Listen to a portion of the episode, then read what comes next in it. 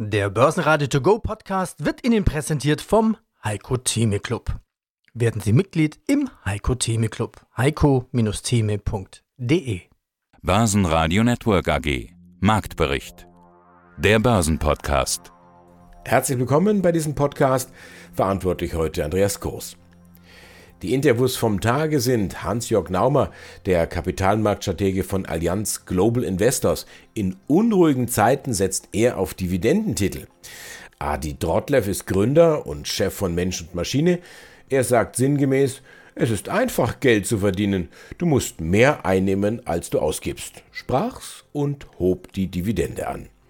Und wir haben den globalen Anlagestrategen Heiko Thieme für den Heiko Thieme Club. Den Börsenprofi mit fast 55 Jahren Erfahrung lässt die Pleite der SVB jubeln. Aktien wie Commerzbank und Deutsche Bank sind ein gefundenes Fressen für mich. All diese Interviews hören Sie gleich in Auszügen, komplett dann auf unserer Seite börsenradio.de oder noch einfacher in der kostenfreien Börsenradio-App Börsenradio für die Hosentasche. Am Montag noch die bange Frage, ob der DAX nach dem Schock über die Pleite der SVB die 15.000 Punkte wieder zurückerobern kann und am Dienstag dann die Frage, wie belastbar die Erholungsrallye ist. 15.401 Punkt standen zu Xetras Schluss auf der Anzeigentafel, plus 1,7 Prozent, beim MDAX sogar plus 2 Prozent. Das war passiert. Die Inflation in den USA ist seit acht Monaten auf dem Rückzug. Sechs Prozent sind zwar noch viel, könnten aber die Fed tatsächlich dazu veranlassen, die Zinsen kommende Woche nur homöopathisch anzuheben. Oder gar nicht. Der Markt spekuliert fleißig. Freundlicher Start also an der Wall Street. Die Ölpreise dagegen auf dem Rückzug, Brent fällt sogar unter 78 US-Dollar. Die Bilanz von Volkswagen überzeugt nicht. Volkswagen-Aktien gibt's 3 Euro günstiger für 128 Euro.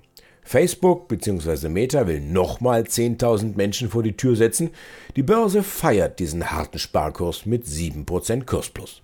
Heiko Thieme, globale Anlagestratege. Was ist der Punkt dieser Krise gewesen? Silicon Valley Bank hat in ihrem Portfolio langfristige Anleihen auch gehabt, nicht wahr? Die geringfügige Zinsen brachten, äh, unter ein Prozent, wenn man so will. Das war natürlich nicht viel. Und jetzt sind die Zinsen gestiegen im äh, längerfristigen, beim zehnjährigen Bereich von rund ein Prozent oder anderthalb Prozent auf vier Prozent.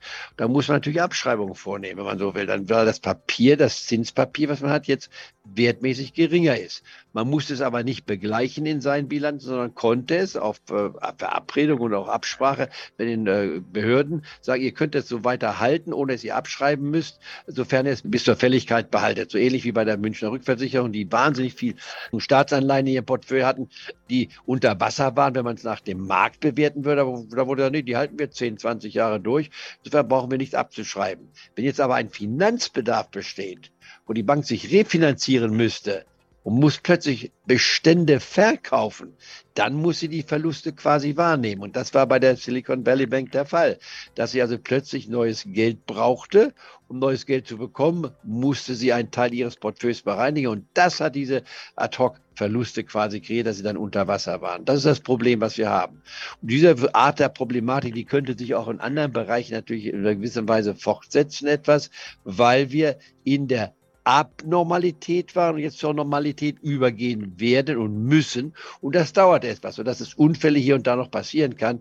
Aber wir haben ja auch einen Auffangfonds äh, dafür kreiert, die Banken haben das kreiert und da ist meines Erachtens genügend Kapital vorhanden. Wenn jetzt jeder natürlich, muss mal extrem so sein, sagt, nee, der Team ist ja ein Optimist, das ist ja ein Träumer, kann man alles vergessen. Und jetzt gibt es Leute, die plötzlich sagen, nein, laufen Sie doch mal, gehen Sie doch mal alle, wenn die Bildzeitung schreiben würde, geht doch mal alle zur Deutschen Bank und holt eure Anlagen raus. Dann würde die Bank innerhalb von 24 Stunden ihre Tore zumachen müssen. Denn das ist das Geheimnis der Banken, dass sie sagen, die Stabilität beruht darauf, dass jeder das Vertrauen hat. Wenn wir kein Vertrauen mehr haben, dann haben wir eine totale Krise. Wenn wir uns nicht mehr gegenseitig vertrauen, wenn wir alles anzweifeln, dann bricht unser gesamtes Wirtschafts- und Gesellschaftssystem auseinander. Aber da sind wir nicht und werden wir auch nicht hingehen. Hier spricht der Hans-Jörg Naumer. Ich bin Leiter Kapitalmarktanalyse bei Allianz Global Investors. Und ich bin Andi Groß vom Börsenradio. Wir sprechen heute über Dividenden, die möglicherweise Stabilität bieten in diesen unruhigen Zeiten. Ganz allgemein gesagt, Unternehmen können einen gewissen Anteil ihres Gewinns ausschütten an die Aktionäre. Das ist dann die Dividende. Welche Bedeutung hat denn die Dividende für die Anleger? Denn es ist ja nicht so, dass alle Unternehmen Dividende zahlen, obwohl sie Gewinne erwirtschaften. Also zunächst muss man sicher sagen, die Gesamtrentabilität einer Unternehmung oder einer Aktienanlage ist natürlich immer das Entscheidende und das setzt sich aus zwei Komponenten zusammen, Dividenden und Kursgewinne. Das Spannende ist dann aber, wenn man sich das mal anschaut, diese beiden Komponenten, dass die Dividenden einen deutlich stabilisierenden Beitrag in der Vergangenheit immer geleistet haben und auch von ihrer Grundkonzeption in Zukunft leisten dürften. Das ist ein ganz wichtiger Punkt, den man nicht unterschätzen sollte. Und dahinter steckt auch eine Entwicklung, die wir mittlerweile, kann man sagen, weltweit sehen, nämlich dass die Firmen sehr stark dazu tendieren, Dividenden auszuschütten. Wir sehen das vor allem in Europa. Dort schütten gut 90 Prozent aller Firmen Dividenden aus und wir sehen allerdings auch in Asien, dass ein großer Prozentsatz Dividenden ausschüttet. Ja, selbst in Amerika. In Amerika war es ja lange so ein bisschen verpönt. Man hatte große Tech-Firmen und die haben so ein bisschen schnöselig gesagt, naja, Dividenden ausschütten müssen wir gar nicht. Wir reinvestieren lieber. Das hat sich auch geändert. Also der Trend ist auch dort steigend. Noch nicht bei 90 Prozent sicher wie im Euroraum oder in Europa, aber trotzdem steigend und sehr viel höher als in der Vergangenheit. Sie sagten ja, aber Vergangenheit. Es ist natürlich müßig, die Frage zu stellen, ob man aus der Vergangenheit dann tatsächlich auch in die Zukunft dann diesen Schluss machen kann. Aber trotzdem, wir sind ja an so einer ganz kniffligen Situation. Im Pandemiejahr haben ja viele Unternehmen Dividendenzahlungen gestoppt. Teilweise auch sehr ruppig, teilweise auch sehr, sehr kurzfristig. Teils vorausschauend, weil sie nicht genau wussten, wo die Reise hingeht, teils weil sie auch mussten, weil sie staatlich gestützt worden sind. Und das aus einer Zeit der Rekorddividenden kommend. Also das war ja auch nochmal ziemlich heftig.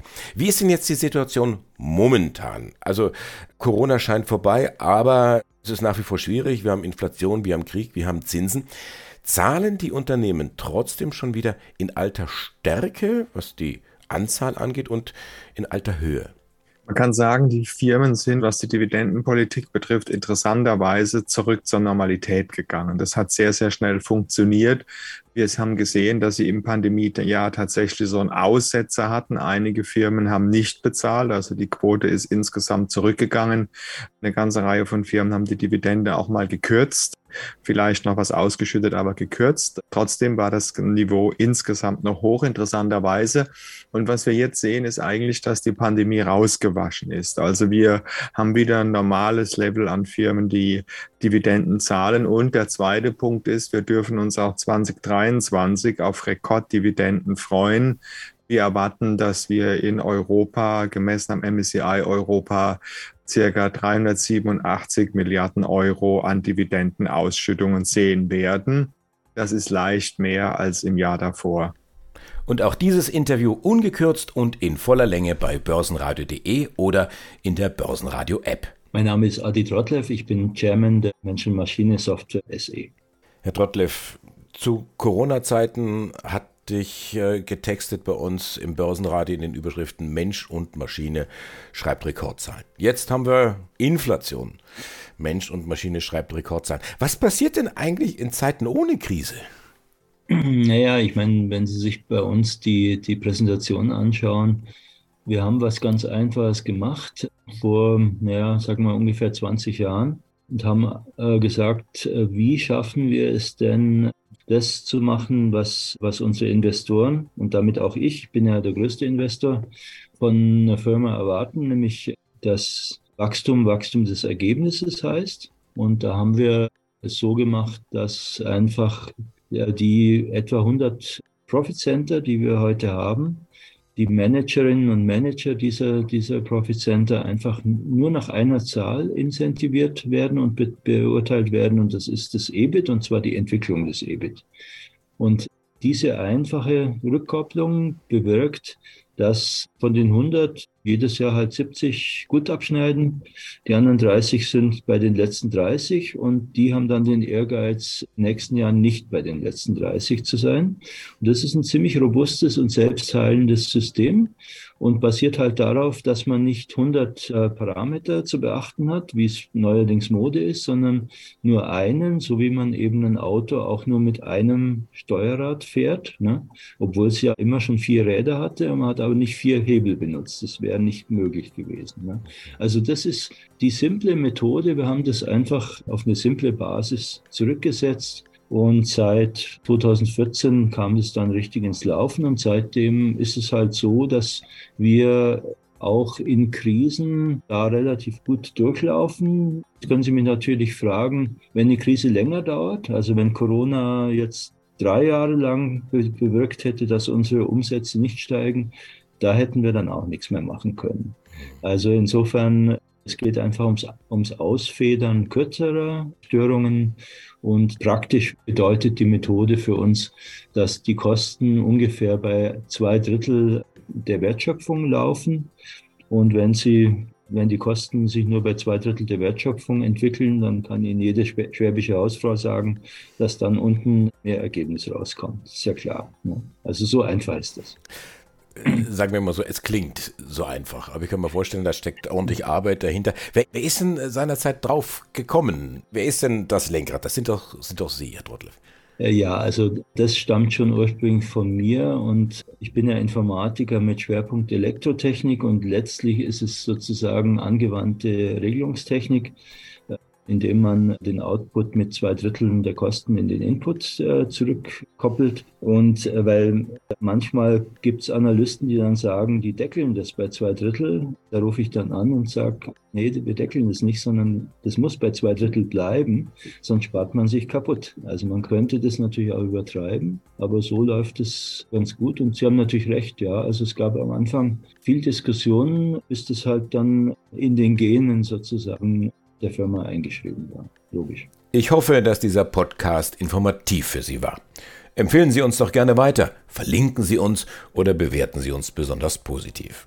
Ich bin Andreas Groß und wünsche Ihnen stets viel Erfolg bei all Ihren Investmententscheidungen. Schreiben Sie mir doch gerne unter redaktion.brn-ag.de.